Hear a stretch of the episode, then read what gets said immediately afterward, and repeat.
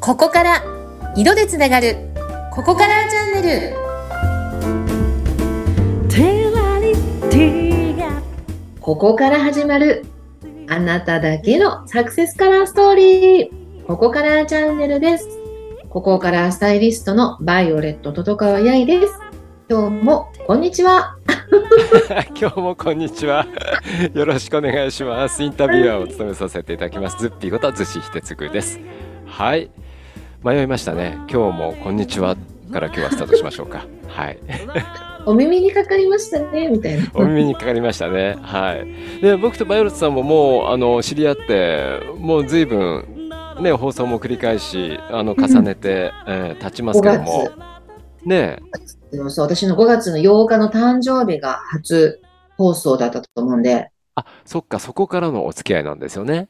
そう5678もう9月なんでうん。うんはでい、やっぱりね、こう、ね、お話をしていくにあたって、いや、実際のバイオレットさんはどういう人なんだろうと。まあほら、一応今やってるのも番組だから、一応こううん構えてるわけじゃないですか。お互いね、こううん構えてこうスタートしてるわけですけども。構えてるんですかまあ若干ね、若干、若干構えますよ、やっぱり。私、だいぶなんか取れてきました。期待4な気がするんですけど、わかんない。まだまだ化けの皮は。よかったよか った。入れねるかもしれませんね、その、は実際のバイロットさん、トトカヤエさんはどんな人なんだろうっていうのに、やっぱね、あの SNS のツールで Facebook を僕よく見るんですよ。うんうん。はい。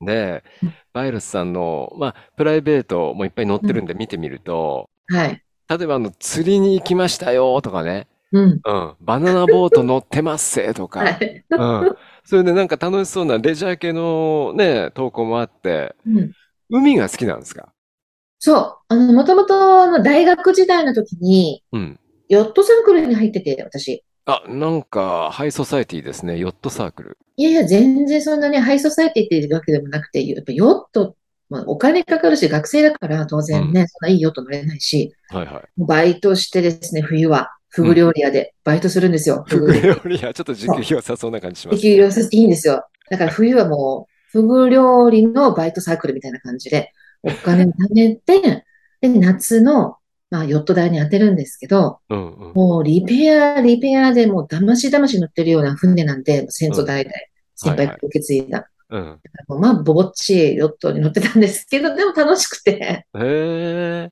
うあ、ん。それでやっぱ海好きっていうのがやっぱりあるんですね、やっぱね、根本にねなん。かね、すごい別に泳げるとか水が好きとかってわけ、むしろ泳げないし、水どっちかと怖いとか、うん、気持ちの方がうん、多いんですけど、うん、でもなんか一つの自分の殻を破りたくて、うん、うん。で、大学私一浪して入ってるので、へえ、そうですか。う。ん、やっぱりなんかこう大学でちょっとこう、ね、それこそ壁を破りたいっていうのもあったんで、うん、えせっかくだったら大学でしかできないサークルってなんだろうと思ったんですうん。よ。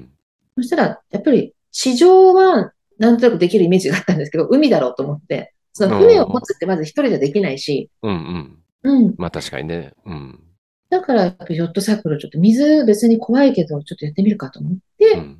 チャレンジしたのがヨットサークルだったんですけど、へえ、なんかすごい楽しそう。あのー、バナナボート、キャー、楽しいですよ、みたいな、どう、もう動画で投稿されてたから、ああいいアクティブなんだな先と思輩のおかっげて。なんですよ、本当にね。その大学時代の、うん、うんやっぱりヨットサークルのね、まあ、うんほんと、好きなんか全然被ってないんですけど、はいはい。やっぱり40数年間続いたサークルだったので、うん。それの世代の、要は世代分だけのさあの先輩の年代の数がいるわけですよ。ああ、そっか、層が厚いんですね。うん、はい。で、そういった方たちの中には、やっぱりヨット自分で保有されてる先輩とか、うん、まだに現役でレース出てる先輩とか、うーん、で、たまたま声かけてくださって、うん。まあね、無料で乗せていただいて、本当だからありがたいですようね。ーん、もそうか、そなうんか。釣りやったんですよ、釣り釣り、初めて、これも人生初体験だったんですけ ど、釣釣れりてしたみたいらじゃないでですすかよ。え釣り、うん。なんとマダイが釣れちゃったんですよ、アマダイ。高級魚、こんなですよ、4、50センチある。はいはい、乗ってました、乗ってました。びっうんびっくりした。へえ重いの、なかなか。いや、そビーのルサイズだったらペースでペアの回ね。しても、うん。もう回んなくて重くて、なんだこれ私、なんかゴミでも釣っちゃったかなと思ったんですよ。なんか、なんか変なのに引っかかっ、引っ掛けちゃったかなと思ったの。うん まあ、感覚わかんないじゃない、だって。うん初めてだからそう釣りうん。はい。ただ、マダイが釣れたんです。アマダイが。へえ、すごかった。これもう、見てももらってくださいね。トトカワ八重さんで検索するときっと見れると思います。あ、Facebook でね。 Facebook でね。ううんんうん。はい。まうあん、そんなね、プライベートもいろいろとアクティブに楽しんでらっしゃるバイロットさんですけども、はい。やっぱりあの、あれですって、あの、スタートした放送、ご自身の放送で、夢の種放送局のう、んえー10人トイロが輝く、ここからっていう、はいその番組から受けてる影響って、うんすごく大きいんですって、ね、先週そのお話ししましたけれども、はいはい。そうですね。あの、夢の種って実は全国各地にパーソナリティだけでも600名、700名近く散らばってるんですね。ああ、なかなかな量ですよね。うん。放送局自体も今全国で12拠点かな。今度千葉にもできるので。うんうん。うん、これが次第に47都道府県制覇という形で今どんどん広がってるんですけど、おー、はい。別にこの夢の種のパーソナリティさんっていうのは、うんあの、声のプロだからパーソナリティになるっていう方だけじゃなくて、うんむしろ私のようなですね、ど素人の方もたくさんいらっしゃるんです。はい。うん。だけど、いつか自分の番組を持ってみたいなとか、うん何か声で発信してみたいなっていう方たちの、うん。うん。まあ、本当に集団なんですよ。うん。でね、本当に面白いのは、まず、もう理念がね、ご縁、応援、貢献、え、何応援、貢献っていう理念のもと、 うん。まあ、共同代表、岡田代表、佐藤代表っていうね、共同代表がまあ運営してくださってるんですけど、はい。垣根一切なしなんですおー。よ。だからみんな望んだらパーソナリティになれるよっていう。うんうんうん。でもそのパーソナリティ同士でもみんなの夢を応援し合おうよっていう。うん。だから中にはですね、もうずっと対人恐怖症で引きこもってましたとか、はい。今でもそれを克服するために戦ってますみたいなうんうん。方だったりん、それこそ、あの、男性でもない女性でもないっていう LGBT の方もいらっしゃったりとか、うん。本当にね、いろんな価値観の人うん。がいらっしゃって、うん。この間ちょうど7周年のね、パーティーがあったんですけど、はい。沖縄にね、あ、沖縄で。パうーソナリん。ティがね、そう、たまたま沖縄でパーソナリティがね、150名以上集まったんですね。おー。はい。まあね、もう、珍獣の集まりですよ。 珍獣なんだ。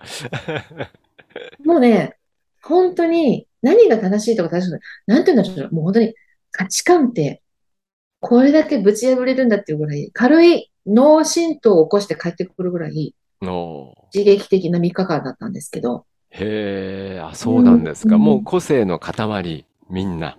そう。でやっぱりうんこうこれからどんどんこの時代でしょうんうん。で、マスメディアっていうよりも、本当にみんな個人がメディアを通じてちょ自由に発信できる時代じゃないですうか。っんうん。ていう時に、やっぱり自分の番組を一個責任を持ってやろうという形なんで、やっぱり何かすごく芯は、コア持ってるんでうんすよ。うんみんな違うけど。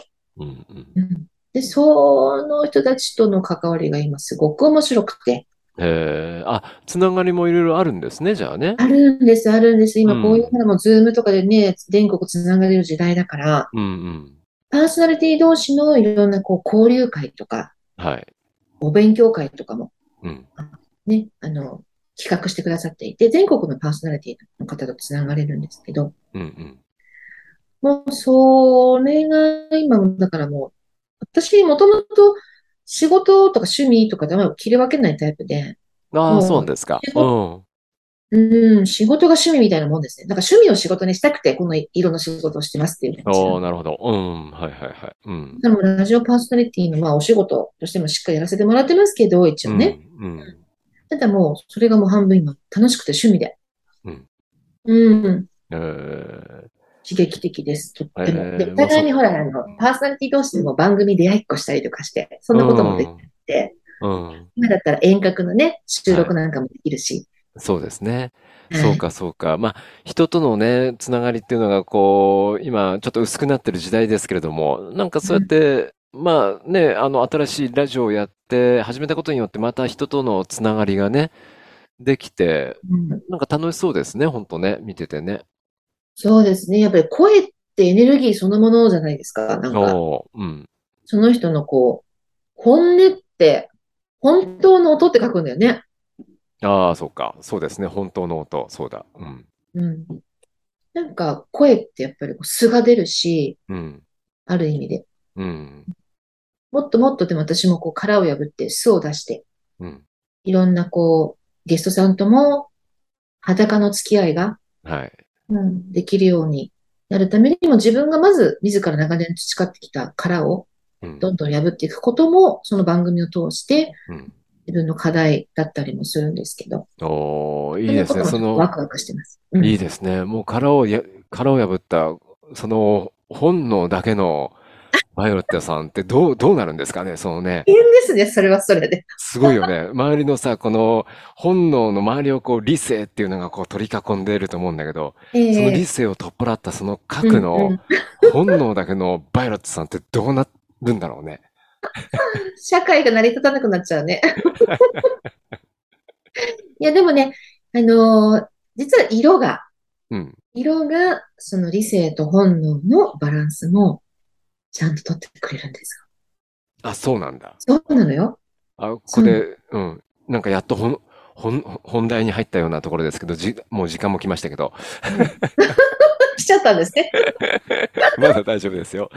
そっか、色が自分のバランスを整えてくれてるんだよって。そうなんです。だから本能が、やっぱり暴走しすぎても社会が成り立たないし、はい。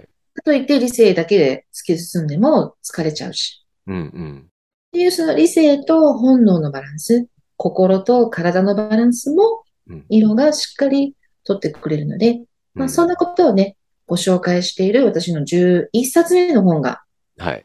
まさにタイトルがあなたの色がうん。幸せを全部運んでくれる。うん。伝えてくれる教えてくれるだよ。教え教てくえてれる。くれる。自分の本、タイトルも言えなくなっちゃった。もう12冊も書いてるとなんかわからなくなってきちゃった。あこれ私ちゃんと買って、もうい今手元にありますから、これりねが。とうございます。正確にはあなたの色が幸せを全部教えてくれる。教えて。はい。これは発売から9月で1年経ったんですよね。えそうーちょうど1年経ちました。おめでとうございます。はい。えー、青林堂さんって、青い林の堂とかって、青林堂さんってところから出させていただいてるんですけど、あ確また色が入ってるのが粋ですね。青っていうね。色入ってますね。 かに気がつかなかったです。今初めて知った。そうそうですね、確かに。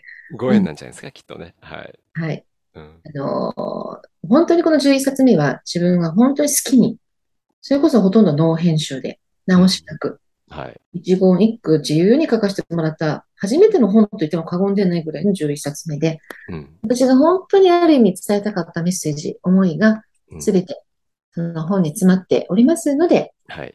えーもしよかったら手に取って読んでいただけると、あなたも色で幸せになりますとはい。お伝えしたいですね。わかりました。僕もね、あの、バイロスさんとお話ししてる中で、いろいろとどういう方だろうなって最初こう、やっぱある程度ね、あの、もあの本を書いてらっしゃるっていうから本をこう、パラパラと見てみたりしたんですけど、バイロスさん自身と実際にこうお話ししてみて、この本だけは私が本当にこう本音でうわーっと書いたもんなんで、もう見るならこれ見てっておっしゃった本が、あなたの色が幸せを全部教えてくれるっていう、これに詰まってますからってことですね。ねでしたよもねう本当にそうです。いもう私の人生そのもの、うんうん。うん、考え方そのもの、はい。出て詰まっている本かなと思いますので、わかりました。あのぜひ私と裸の付き合いをその本を通じてしていただけたら嬉しいです。いいですね。はい。ぜひ手に取ってみてください。私は、あの、アマゾンでポチりましたけどね。はい。Amazon でも簡単に買えます。ありがとうございます。はい。ぜひとも手に取っていただきたいと思います。えー、バイロさん、今週もありがとうございま した。いいえ、毎週本当にありがとうございます。また次回よろしくお願いします。はい。よろしくお願いします。